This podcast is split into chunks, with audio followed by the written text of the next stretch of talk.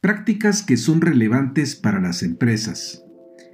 Cuando una empresa decide ir por la transformación digital, ¿cuáles son las principales diferencias en cuanto a modelos y enfoques que aplican a las empresas de consumo y las empresas industriales? ¿Cuáles son las lecciones que podemos obtener de algunas empresas industriales que se han transformado digitalmente? Les saluda Armando Peralta en un nuevo episodio de Prácticas Empresariales. Sean bienvenidos. Las organizaciones se transforman para obtener los beneficios que hoy les brindan las tecnologías digitales. Ya no está en discusión si procede transformarse. Más bien, el foco de atención se pone en el cómo. Bien señalaban Mark Johnson y el desaparecido Clayton Christensen acerca de que un secreto para mantener un negocio próspero es reconocer cuando necesita un cambio fundamental, a lo cual agregaríamos la disposición de llevarlo a cabo. En este episodio estaremos abordando la transformación digital en empresas de corte industrial que, a diferencia de las empresas de consumo, donde la transformación es revolucionaria, Tratándose de empresas industriales, el enfoque ha sido más bien evolutivo. Nos estaremos apoyando en el estudio realizado por Ivanka Bisnich, eh, Julian Birkishna y Carsten Linz, quienes realizaron extensas entrevistas con diversas empresas industriales para tener un mejor entendimiento de su evolución. Vayamos al tema, ¿estamos listos? Y comenzamos. Prácticas Empresariales Podcast. Un espacio dedicado a ti. En cada episodio abordaremos temas de negocios, tecnología y emprendimiento que de forma permanente son motivo de análisis, reflexión y discusión Conectamos con todos aquellos que hoy desarrollan e implementan mejores prácticas empresariales para compartirlas contigo. No olvides que para compartir el conocimiento se requiere de la interacción y de procesos informales de aprendizaje, tales como la conversación, historias y la integración a comunidades. Analizamos cada uno de los temas a la luz de la experiencia y el conocimiento de nuestro conductor e invitados especiales. Esto es Prácticas Empresariales Podcast con Armando Peralta. Comenzamos. Hola amigos de la audiencia. Empecemos con el caso de la empresa italiana Enel, compañía multinacional de energía con presencia en 33 países y en los cinco continentes, siendo uno de los mayores distribuidores de energía eléctrica en el mundo, con aproximadamente unos 73 millones de usuarios. Esta empresa le ha dado a la innovación abierta un peso relevante, aplicando mejoras en toda su cadena de valor. Algunos datos que son rescatables y que nos dan una mejor idea de sus logros. Como empresa de servicios públicos fue la pues una de las primeras en instalar medidores inteligentes en los hogares allá por el 2001 así como impulsar diversas mejoras digitales en la década de los 2000. En años eh, más recientes, estamos hablando de 2017, desplegaron un proyecto de planta digital para mejorar la generación y distribución de electricidad, valiéndose de tecnologías de sensores y automatización, lo que representa un avance en la ruta de la digitalización se ha involucrado con la realidad virtual y la realidad aumentada para capacitar a sus cuadros técnicos y crearon un gemelo digital de la red eléctrica que para una empresa industrial es un gran salto. Otro logro es el traslado de su infraestructura de TI a la nube. Se implementó una plataforma de crowdsourcing e incorporó prácticas ágiles. Actualmente, en él está considerada como una de las empresas de servicio público con mayor avance en la arena digital. Este avance, y es uno de los puntos a destacar, no fue producto de una gran revolución, sino más bien la transformación se ha gestionado de forma integrada e incremental, y se han implementado por diferentes ejecutivos que se ubican en diferentes partes de la empresa. En el caso de Enel, eh, dista mucho con las transformaciones a gran escala que otras empresas industriales han emprendido. Por ejemplo, tenemos el caso de General Electric, quien, viendo el avance de la tecnología, visualizaron la importancia de desarrollar una plataforma propietaria sobre el Internet de las Cosas y subirse a la ola de la digitalización. En 2013 lanzan una plataforma de software conocida como Predix y pasa a formar parte de una unidad de negocio separada, General Electric Digital, creada en 2014. Sin embargo, en 2018, con la llegada de un nuevo director ejecutivo, John Flannery, eh, pierde la prioridad que tenía asignada anteriormente, sumándose el efecto de la no aceptación de otras partes de la compañía. Existe un contexto de dificultad financiera que en esos años General Electric tenía que atender y que la tenían inserta en una situación de crisis.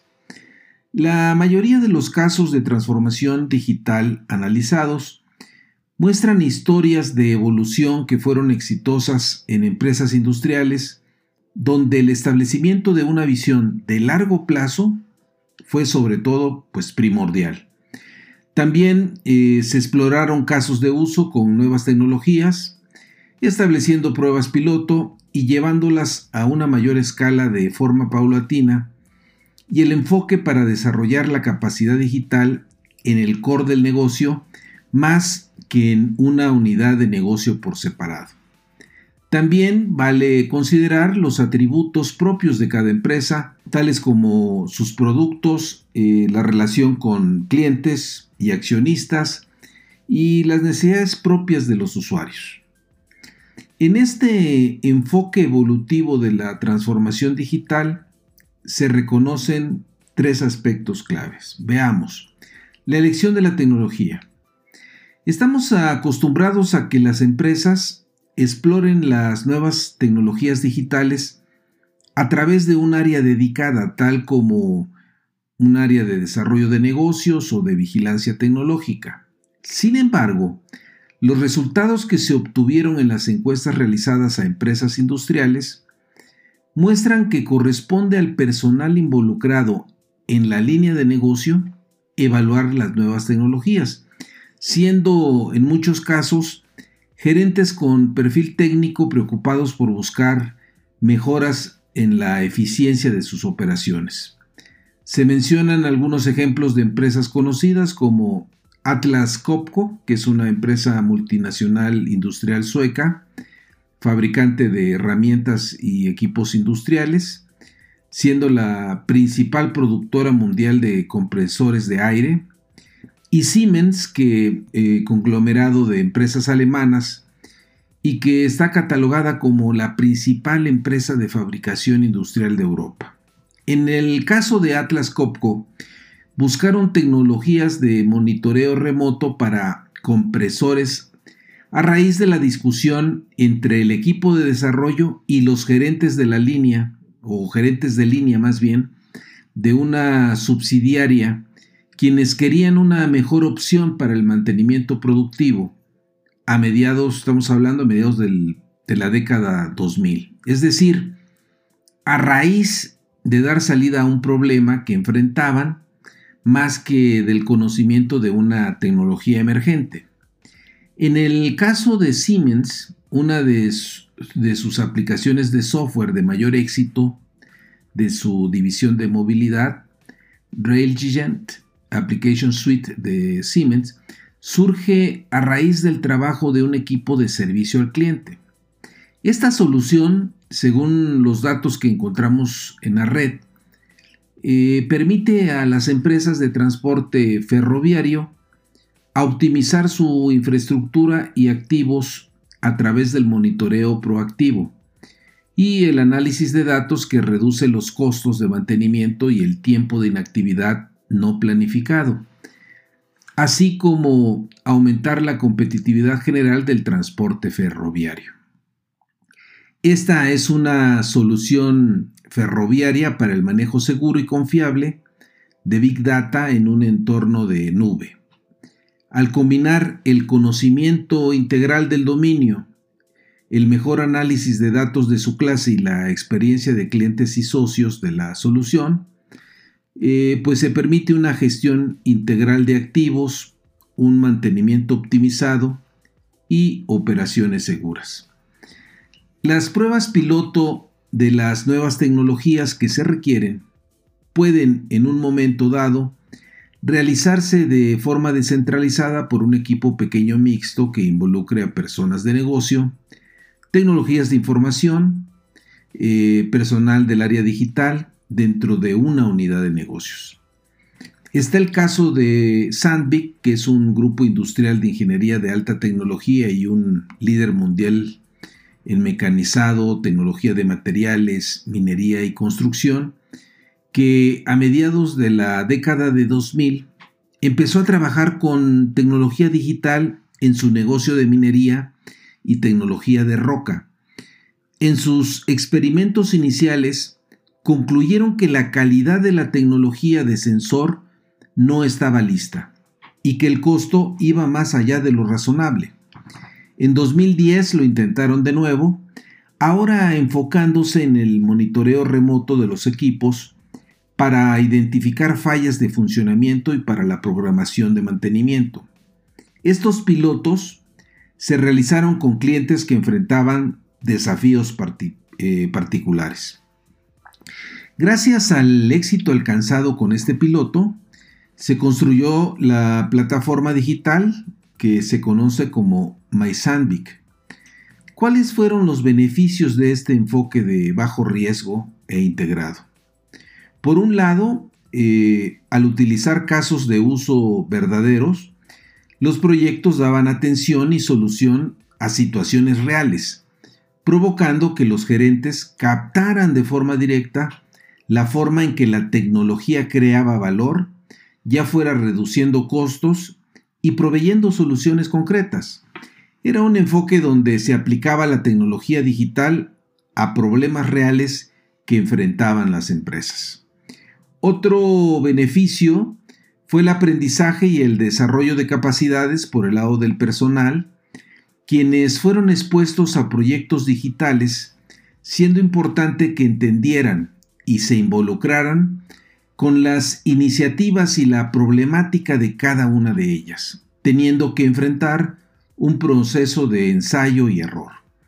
En el caso de Sandvik, la tecnología de monitoreo remoto generaba demasiadas alertas que más que ayudar hacían dudar a los clientes, siendo importante trabajar en muchas iteraciones en la parte de la interfaz del usuario. El equipo del proyecto, que tenía integrantes con excelentes habilidades digitales, fue supervisado por gerentes de nivel medio con amplio dominio en operaciones mineras. Con el trabajo del equipo mixto, cuyo objetivo era producir un resultado comercial tangible, se obtuvo una buena integración con otras actividades del negocio y fue de gran ayuda para desarrollar las habilidades digitales en la empresa. ¿En qué casos la tecnología digital se manejó en una unidad de negocios eh, de forma separada? De las empresas analizadas, la tecnología digital se manejó en unidades separadas cuando eran ventas directas a clientes finales o cuando las necesidades de mercado atendidas eran muy incipientes, inciertas, y se trataba de nuevos modelos de negocio. Son casos eh, con baja interdependencia con el negocio establecido, o bien cuando el temor de una eventual canibalización estaba en puerta y lo más razonable era manejarlo como una operación separada. ¿Cómo escalan las iniciativas digitales. Veamos las diferencias que se dan entre las empresas de consumo y las empresas industriales al momento de escalar sus iniciativas digitales. En las empresas que tienen una clara orientación al consumidor, por lo general aplica lo que se denomina el modelo de separación y luego integración, que consiste en sacar un producto de una incubadora e integrarlo en la unidad de negocio principal para que aproveche la red de distribución que ya opera. En el caso de las empresas industriales estudiadas, las nuevas tecnologías digitales ya estaban integradas en una división y el escalamiento o crecimiento significaba otorgar al equipo del proyecto un mayor margen de maniobra para que el crecimiento se lograra. Veamos dos casos sobre los cuales ya hemos hecho referencia. La plataforma MySandvik para poder tener un uso más amplio, eh, Sandvik tomó en cuenta que la mayoría de sus clientes utilizaban equipos de diferentes proveedores, lo que propició que su plataforma tuviera las API que facilitaran la conectividad con terceros. En el caso de Railgent eh, Application Suite de Siemens, se ha logrado un mayor crecimiento gracias a las asociaciones con terceros que ha llevado que la solución cuente con más de 100 aplicaciones que han desarrollado partners en su plataforma en la nube que desarrollaron con Amazon Web Services. Podemos observar que el modelo seguido por las empresas industriales, incrustar y luego escalar, implica en su crecimiento que el equipo del proyecto cuente con un grado de autonomía que facilite la toma de decisión, así como la colaboración de terceros. También los socios externos desempeñan un rol relevante en este crecimiento, ya sean proveedores de tecnología, startups o venture builder. Para los dos modelos, punto nodal es el patrocinio decidido del equipo ejecutivo, que además de brindar todo su apoyo a la transformación digital, tienen la capacidad de remover los diferentes obstáculos que vayan encontrando en el camino. Veamos el tercer punto que viene siendo el rol desempeñado por la figura de lo que es el director digital. Dentro de las empresas estudiadas destaca el rol del director digital, el cual ha ido evolucionando a la par que las iniciativas de transformación digital han madurado. Se distingue una primera ola durante la cual el nombramiento de un director digital iba de la mano para destacar la importancia de contar con una agenda digital en la empresa. En gran parte, las iniciativas digitales comandadas por el director digital se ejecutaron de forma centralizada. Muchas de estas iniciativas atendieron opciones estratégicas y el impacto comercial fue limitado. En una segunda ola, el nombramiento de los directores digitales se orientó a que las capacidades digitales tomaran una mayor profundidad en toda la organización, dando paso a que las líneas de negocio encabezaran las pruebas piloto y en su caso las ampliaran. Asimismo, se sentaron las bases para crear las áreas técnicas para dar soporte a estas iniciativas digitales. Conforme las empresas han avanzado en su transformación digital y las capacidades se han arraigado, el rol de facilitador del director digital se torna transitorio. Ahora existe una nueva tendencia hacia la figura del director digital y de información a nivel de la Junta de Gobierno, lo que denota la importancia que se le asigna a las actividades digitales y de las tecnologías de la información. Conforme las empresas desarrollan proyectos de transformación digital y sacando lecciones de lo que hemos visto, se pueden plantear preguntas de cuál es el enfoque a seguir. ¿Qué nos resulta más conveniente? Un enfoque revolucionario o más bien un enfoque evolutivo. ¿Debe la empresa crear una nueva unidad de tecnología digital o, en su defecto, integrar el proyecto digital en una línea de negocio que ya existe. Para dilucidar qué decisiones tomar, vale tomar en cuenta los siguientes puntos que nos pueden ayudar a tener un mejor diagnóstico. Resulta conveniente manejar una unidad por separado cuando la propuesta de valor contiene elementos digitales y sustituye a un producto físico.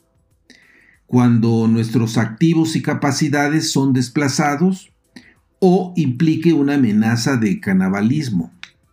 Cuando gracias a la tecnología se crea un nuevo mercado que satisface una necesidad que con anterioridad no era reconocida. Y cuando las interfaces definidas permiten un enfoque modular.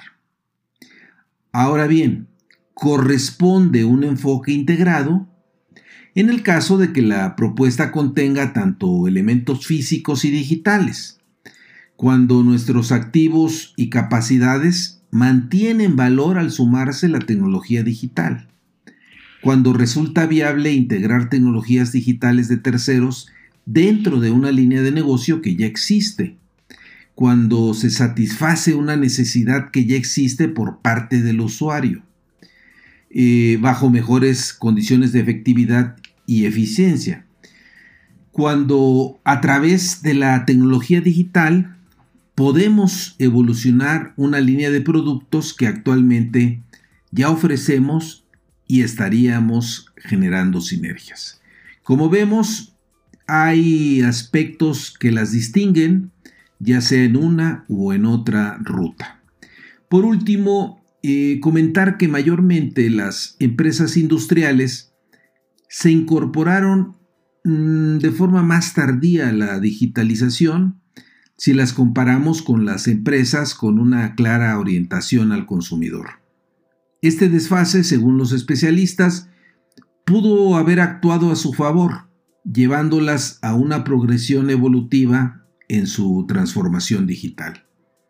Como complemento a nuestro episodio, retomamos eh, algunas partes de la entrevista que el Instituto de Investigación Capgemini le hizo a William Rue y que es de gran valor, ya que los puntos de vista vertidos por él nos permite conocer un poco más de cómo se llevó a cabo la transformación digital de General Electric.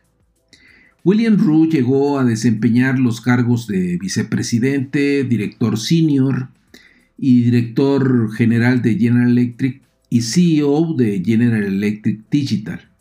A él le tocó en el 2011 plantear la estrategia digital de General Electric a nivel global y liderar el desarrollo de la primera plataforma en la nube para el mundo industrial. En su rol de director digital, tuvo que ayudar a General Electric a transicionar hacia los servicios digitales que se puedan operar con mayor eficiencia, teniendo en cuenta que el futuro va a ser los datos que salen de los activos duros. No se contaba con un libro de jugadas, hubo que hacerlo sobre la marcha para poder construir la capacidad digital en la oferta de servicios de la compañía. Al preguntársele cuáles fueron las etapas que tuvieron que recorrer, señala que en una primera fase se diseñó la estrategia y se creó un centro de excelencia de software. En una segunda fase se comenzó a mover la capacidad digital fuera del centro de excelencia de software y en cada uno de los negocios se contrató a directores digitales para cada una de las empresas y se les ayudó a contratar su propio talento. Esto dio como resultado carteras únicas y específicas del dominio en cada uno de los negocios y se construyeron relaciones más profundas con socios y clientes. En la tercera fase se trató de habilitar y construir un negocio independiente para lo digital y así es como nació General Electric eh, Digital. De las lecciones aprendidas comenta, una cosa que aprendí es que yo mismo subestimé la importancia de la cultura, el talento y el liderazgo en la transformación digital. Las empresas a menudo piensan en lo digital como un problema de cartera. Piensan en ello como solo un problema técnico a resolver y no prestan suficiente atención al componente de personas y liderazgo.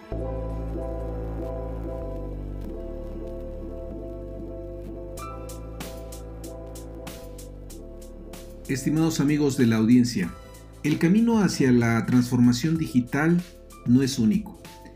Vale revisar los distintos enfoques y modelos que diferentes empresas han utilizado, así como las diferencias que podemos encontrar al pasar de un sector a otro, y desde luego a las propias condiciones que corresponden a cada organización. Si aún estás en una etapa incipiente en tu organización, lo más prudente es que te involucres de lleno y analices distintas propuestas para sopesar los pro y contras de cada una de ellas. Finalmente, estimados amigos de la audiencia, soy Armando Peralta y no olviden si tienen interés en enviarnos algún mensaje, lo pueden hacer en la siguiente cuenta de correo prácticasempresarialespodcast.com o bien si les ha gustado este podcast hagan clic en seguir, nos escuchamos en el siguiente episodio.